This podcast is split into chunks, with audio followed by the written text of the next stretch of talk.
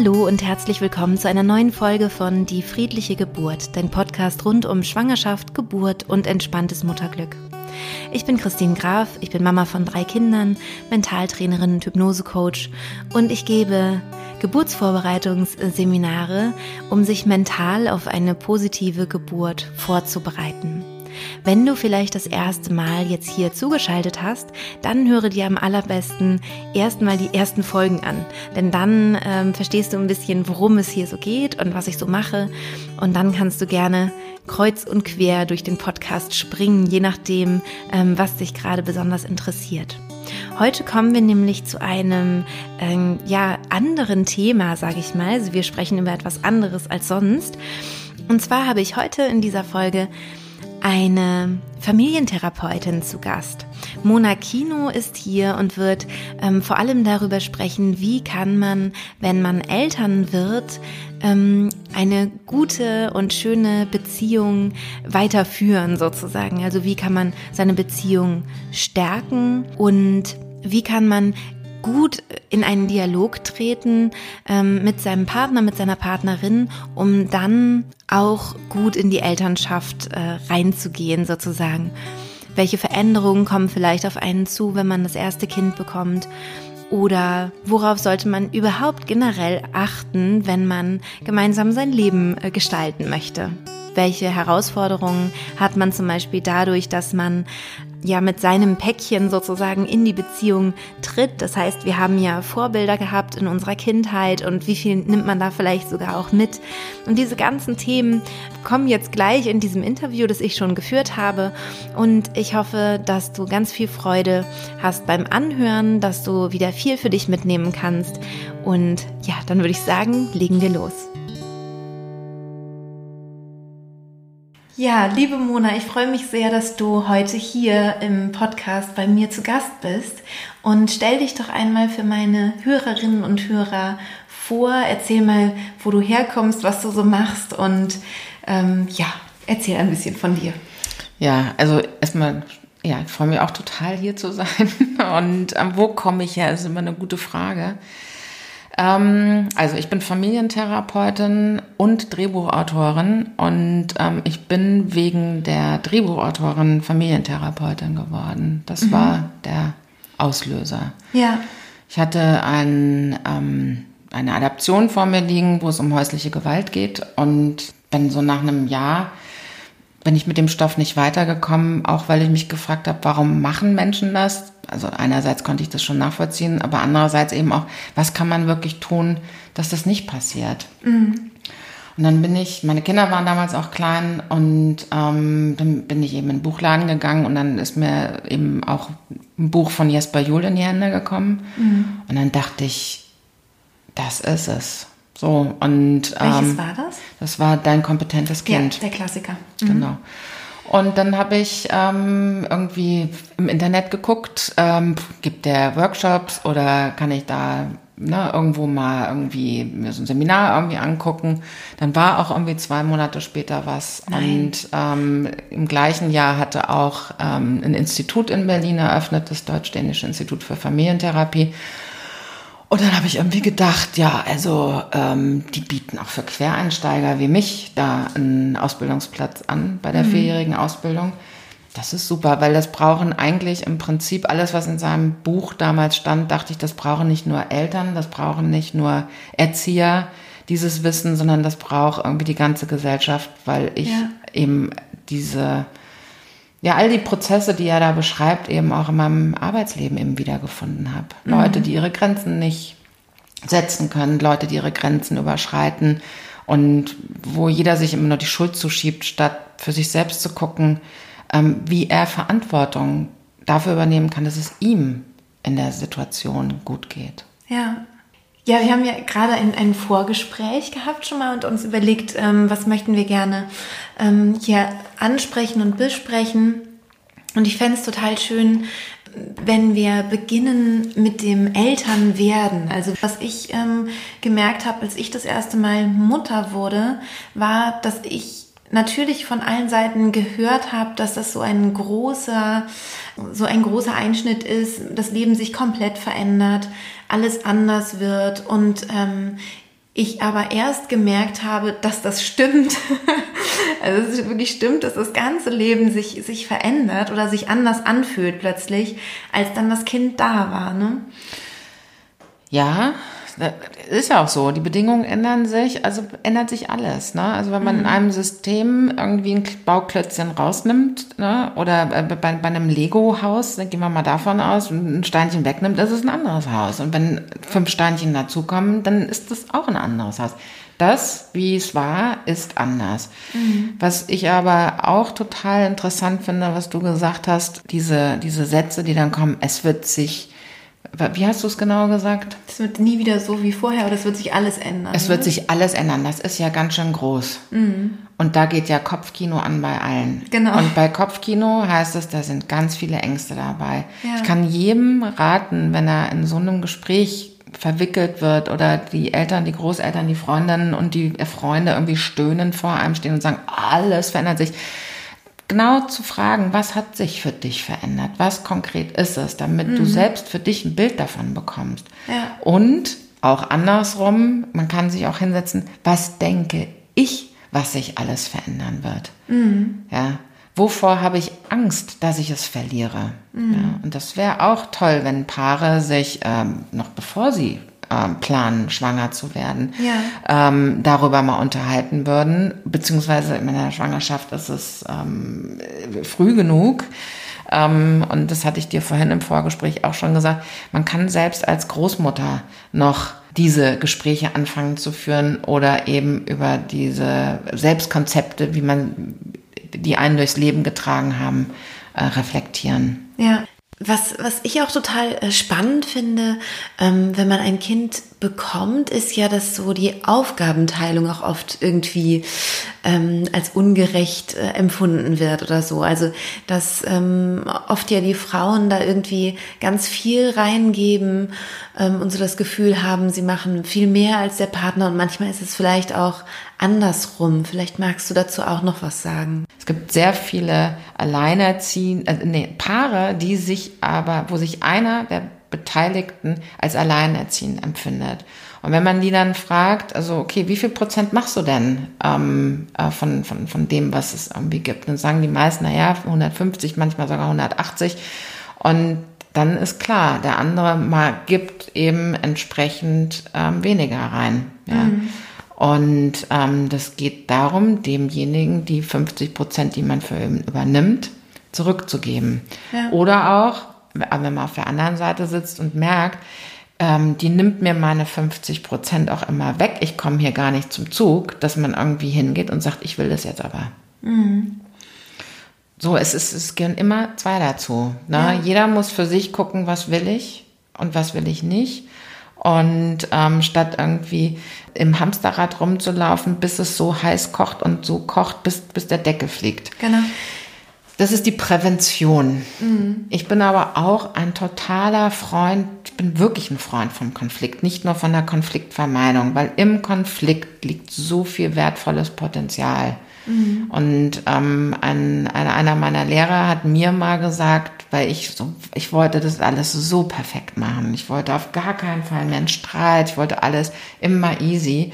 Und dann hat er irgendwie gesagt, ähm, das ist total schön, dass du das willst. Das ist auch eine große Aufgabe. Mach das. Das ist auf gar keinen Fall falsch. Aber nicht um die Tretminen rumlaufen. Mhm. Und dann habe ich irgendwie gesagt, hä, wieso denn nicht? Er hat gesagt, naja, wenn du dir das Bild vorstellst, dann weißt du, wie du übers Feld läufst. Mhm. Du bist die ganze Zeit wie auf rohen Eiern. Mhm. Laufen, gehen. Und wenn eine kommt, dann wird da Erde hochgespült, die ja. unter der was zu finden ist. Ja, halt ja. so aufräumen, ne? so nenne ja, ich das immer. Also, genau. Also, dass man, ähm, ich habe so, so ein Bild ähm, für mich im, im Kopf irgendwie, dass man, dass so eine Beziehung, wenn man, wenn man sie neu betritt, ist, als würde man so einen Raum neu betreten. Das ist einfach ein weißer, heller Raum, vielleicht mit schönen Fenstern, aber sonst ist da noch nicht viel drin. Und dann fängt man an, da Sachen reinzustellen, Möbel und so weiter. Und wenn einen was stört oder es gibt einen Konflikt, der unausgesprochen ist, dann ist es, als würde man das auf ein, auf ein Blatt Papier schreiben, dieses Papier zusammenknüllen und in diesen Raum reinwerfen. Mhm. Das ist mit einem Papier, das da rumliegt, noch nicht so wild, mit zweien vielleicht auch nicht, mit dreien vielleicht auch nicht, aber irgendwann ist es einfach nicht mehr so schön und man geht nicht mehr so gerne in diesen Raum rein. Und mhm. irgendwann macht man halt diese Tür auf und es kommen einem diese ganzen Papierkugeln äh, äh, irgendwie entgegen. Mhm. Ähm, dass ich das so wichtig finde, sich wirklich im also auch wenn man das nicht von Anfang an vielleicht gemacht hat, aber dass man sich wirklich Papier für Papier dann auch wieder rausnimmt, es durchliest und sagt, okay, was steht hier eigentlich drin, mhm. was will ich eigentlich wirklich? Und dass ähm, das, was meiner Meinung nach wirklich essentiell ist für eine gute Beziehung, wirklich der Dialog ist. Dass man sich diese Zeit nimmt. Ich pick mal zwei Sachen raus. Ähm, das eine ist der leere weiße Raum. Mhm. Ja und nein. weil du bringst dich und deine Geschichte mit in die Beziehung und mhm. da hängen Bilder an der Wand mhm. und dein Partner eben auch. Mhm. Und meistens ist es so, dass jeder beim riesen Umzugswagen kommt und das erstmal in das Zimmer reinstellt und man stimmt. hinterher merkt, ähm, wir haben jetzt zwei Sofas, wir haben irgendwie fünf Tische. Wir brauchen, wie viel brauchen wir eigentlich davon? So ungefähr mhm. ist mein Bild dann mhm. von den, was wir von unseren Herkunftsfamilien mit in diese Partnerschaften bringen. Ja. Ja. So. Und dass man da dann ausmistet und ja. sagt, so, also das wie, ist wie nicht, will ich eigentlich wir, leben? Wir packen so. dann noch überall Papierchen dazwischen. Mhm. Ja, aber der Raum ist nicht leer. Mhm. Und würdest du da einen großen Unterschied machen ähm, zwischen der äh, Paarbeziehung ohne Kinder und der Paarbeziehung mit Kindern? Oder würdest du sagen, es ist eigentlich egal, weil Paar, das Paar bleibt Paar, es hat nur vielleicht nochmal andere, ähm, andere Rahmenbedingungen für die Partnerschaft? Na, das Paar wird mehr. Mhm. So, ja, ähm, und das ist auch mit ein Grund, warum viele Konflikte ähm, eben entstehen. Also einmal hatte ich ja vorhin gesagt, das mit dem 100-100 ähm, Missverständnis. Ja. Und ähm, dann kommt irgendwie eben, also A sind mehr Leute in der Beziehung und äh, eben das Individuum an sich. Das Paar ist auch ein Teil der Beziehung. Dann, wenn man heiratet, ist die Ehe ein Teil der Beziehung, wie Mitbewohner. Ähm, und dann eben Vater und Mutter. Da sind wir schon mal zu fünft, da ist noch kein Kind dabei. Okay. Ja. Äh, und dann kommen alle diese Selbstkonzepte, die alle die voneinander haben, dazu. Mhm. Ich weiß nicht, also ich denke, also dann, sagen wir mal, jeder hat eins. In der, in der Regel haben mehrere, mehrere. Mhm. Ähm, aber gehen wir mal davon aus, dass jeder nur ein Selbstkonzept zu diesen fünf ähm, äh, Anteilen von sich hat. Dann sind wir schon bei jedem zehn. Mhm. Die, sind, die sind immer da. Ja. Ähm, du hattest vorhin auch noch was gesagt, was man als Paar ähm, für Übungen machen kann, um sich klar zu werden darüber, also wie möchte man eigentlich miteinander in der Beziehung sein. Und ich glaube, da ist es auch unabhängig davon, ob man jetzt schon ein Kind hat oder noch nicht, oder? Ja, also zum Evaluieren ist es nie zu früh und nie zu spät. da, da sprichst du auf jeden Fall einen wichtigen Punkt an, der mich daran erinnert, warum wir das häufig nicht machen, ist, dass wir eben auch nie gelernt haben, wie wir wirklich einen Dialog führen. Mhm. Meistens denken wir nämlich, dass wenn jeder seine Meinung sagt, dass das ein Dialog ist, das ist aber nichts weiter als zwei aufeinandertreffende Monologe. Mhm. So, was ist ein Dialog? Im Dialog hören wir dem anderen zu, achten dabei darauf, was in uns passiert mhm. und melden im Prinzip nur das zurück, was das in uns ausgelöst hat, was wir vom anderen hören. Mhm. So eine Dialogübung kann man am besten so machen, dass man ähm, sich, also, zum, also zumindest zum Üben, später kann man sich auch Auge in Auge gegenüber sitzen, aber für den Anfang ist es toll, wenn man ein, über ein Thema reden will, was einem auf dem Herzen liegt, wie zum Beispiel, was ist mir wichtig in unserer Beziehung oder was ist, was ist leicht für mich in unserer Beziehung und was ist schwer für mich in unserer Beziehung. Dass man sich, wie, wie, wie nennt man das jetzt, wenn man sich Seitenverkehr. Also wir sitzen jetzt so Ohr an Ohr, aber eben mit dem ah. Gesicht voneinander wegge. Also quasi wie Rücken an Rücken, nur ein bisschen versetzt. Genau. Also dass man nebeneinander schon sitzt, genau. aber quasi die Rücken genau. sich anschauen. Aber so. man sieht mhm. sich nicht in die Augen. Ja. Und dann spricht jeder nur von sich. Am besten fragt dann der eine Partner den anderen, was macht es dir leicht mit mir in der Beziehung? Mhm. Nur die Frage. Und der Partner antwortet, leicht mit dir in der Beziehung macht es mir, wenn wir zusammen spazieren gehen. Ähm, wenn du mir ein paar Blumen mitbringst, da freut sich mein Herz so doll, mhm. dass ich gar nicht mehr weiß, wo ich mit mir hin soll. Mhm. Aber der Partner, der die Frage gestellt hat, der achtet dabei auf sich, mhm. was in ihm vorgeht, wenn er diese Sachen hört.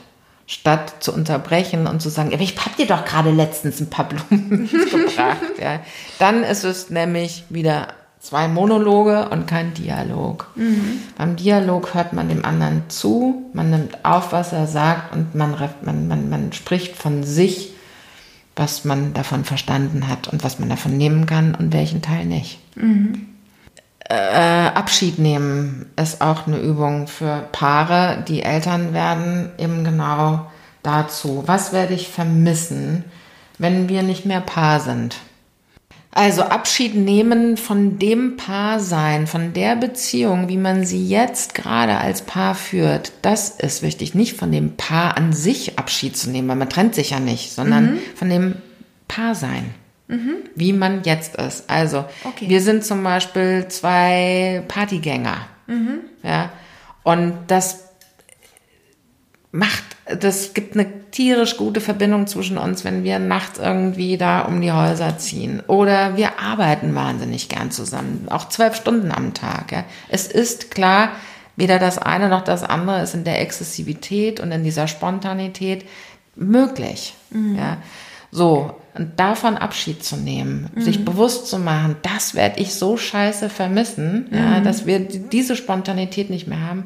Und dann hat man aber Raum dafür geschaffen, dass Spontanität etwas ist, was man sich in der Elternschaft beibehalten kann. Mhm. Dass man sagt, was ist da, was wäre denn da eine Lösung, dass man nicht ganz davon Abschied nehmen muss, sondern dass man. Genau, dann gehen wir halt nicht mehr fünfmal genau. die Woche, sondern dann gehen wir aber einmal im Monat gönnen wir uns das. genau, ja? genau.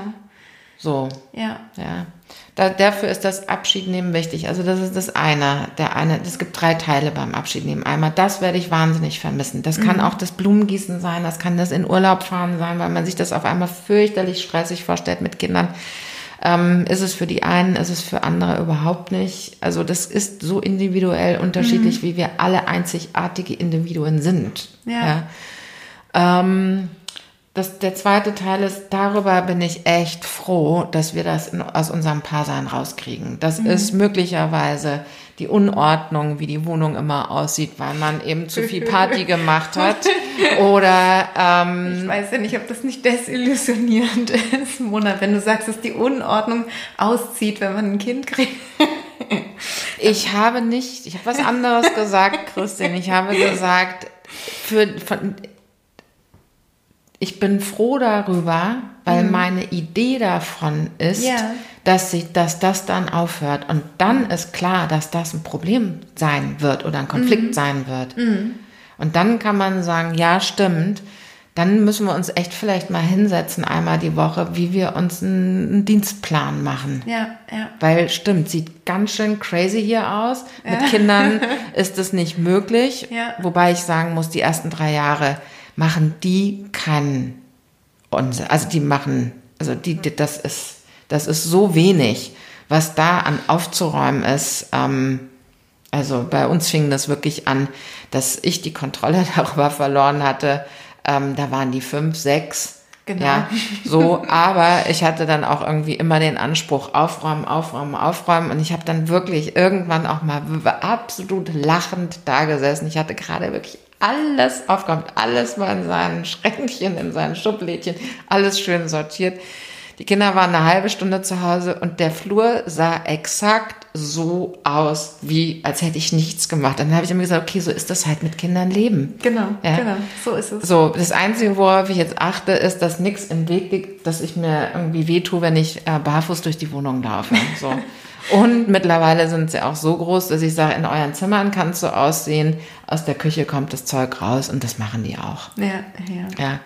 es ist illusorisch zu glauben, dass man das schafft, was die an kreativem Output und Total. sonst Deswegen was haben, lachen, in, unter Kontrolle zu bekommen. Aber ich habe ja davon gesprochen, es geht darum, dass man das in der Beziehung, in dem mhm. Paar sein, weil man eben so viel Party gemacht hat, auch schon nicht hingekriegt hat. Das, das geht nicht. Also das will ich anders. Ja, ja? genau, genau.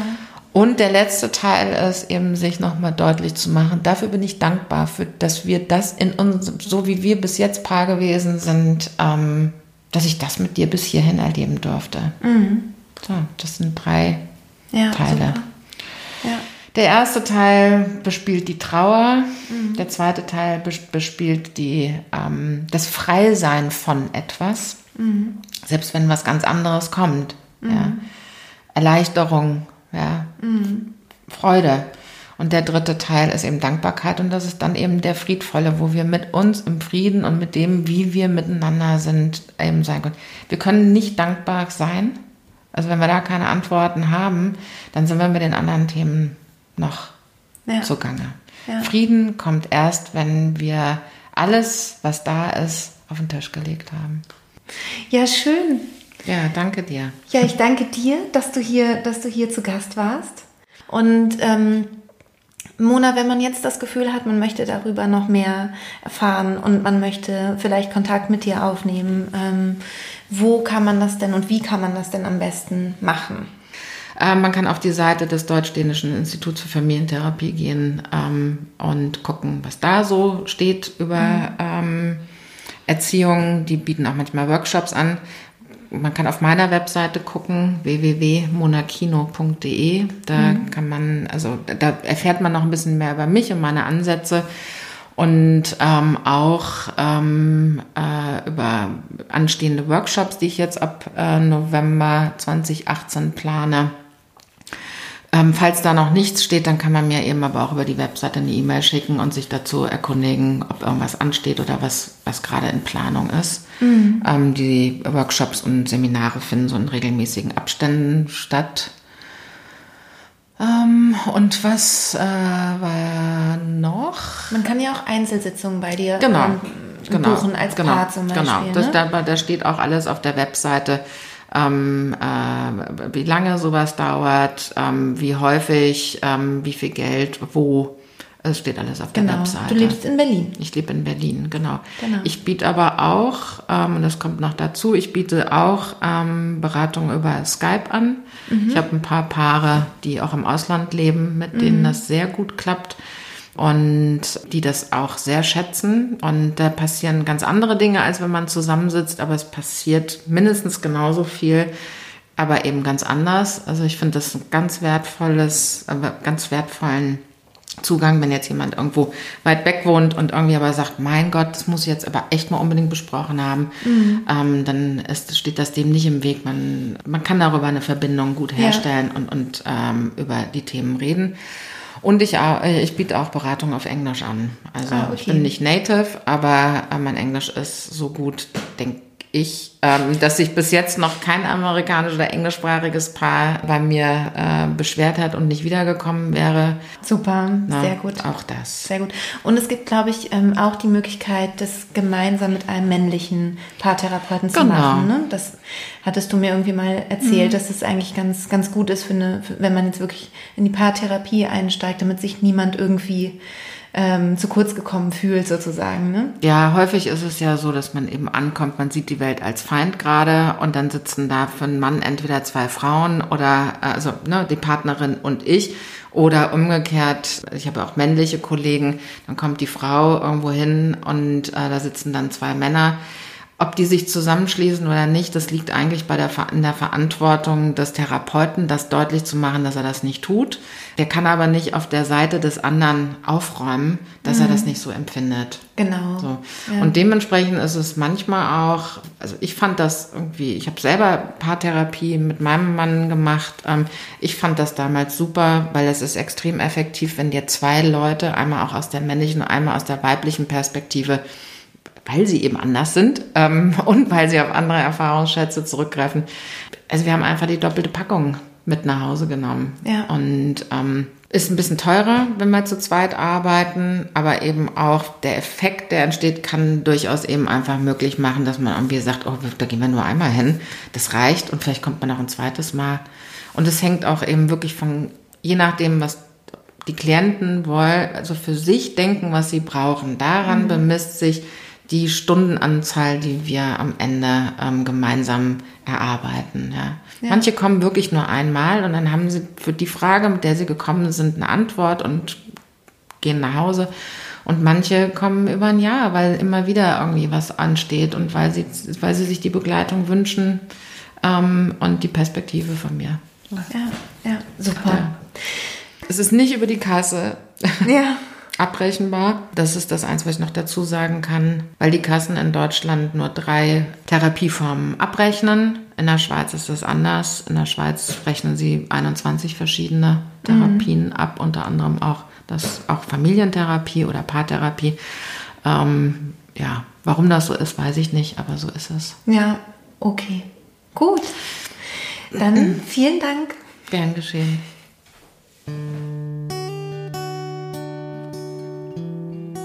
Ja, das war's also für heute mit dem Interview mit Mona Kino. Ich freue mich sehr, dass sie da war und ich hoffe, dass du ganz viel für dich hast mitnehmen können aus dieser Folge.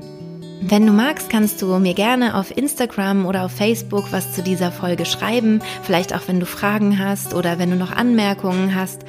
Und auch natürlich, wenn du Wünsche hast, also wenn du dir eine bestimmte Podcast-Folge zu einem bestimmten Thema wünschst. Ich habe da schon eine Liste natürlich, was ich alles abarbeiten möchte, was ich euch gerne noch mitgeben möchte.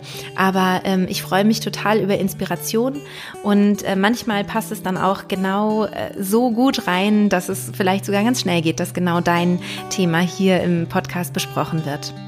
Ich möchte mich nochmal ganz, ganz herzlich bei euch bedanken, bei allen denen, die mir in irgendeiner Weise eine Rezension dagelassen haben, eine Bewertung dagelassen haben bei iTunes zum Beispiel. Es ist für mich natürlich ganz, ganz toll. Und ähm, ich freue mich einfach, wenn ich merke, dass ich hier tatsächlich Menschen erreiche. Also, dass ich hier nicht ähm, nur alleine vor meinem Mikro sitze, sondern dass es da auch da draußen welche gibt, die das sich anhören und denen das hilft. Also, ähm, ja, macht euch gerne bemerkbar. Ich freue mich auf einen tollen Austausch mit euch und wünsche euch jetzt von Herzen eine schöne herbstliche Woche und wir hören uns vielleicht hoffentlich dann am nächsten Sonntag wieder. Alles Liebe, eure Christine.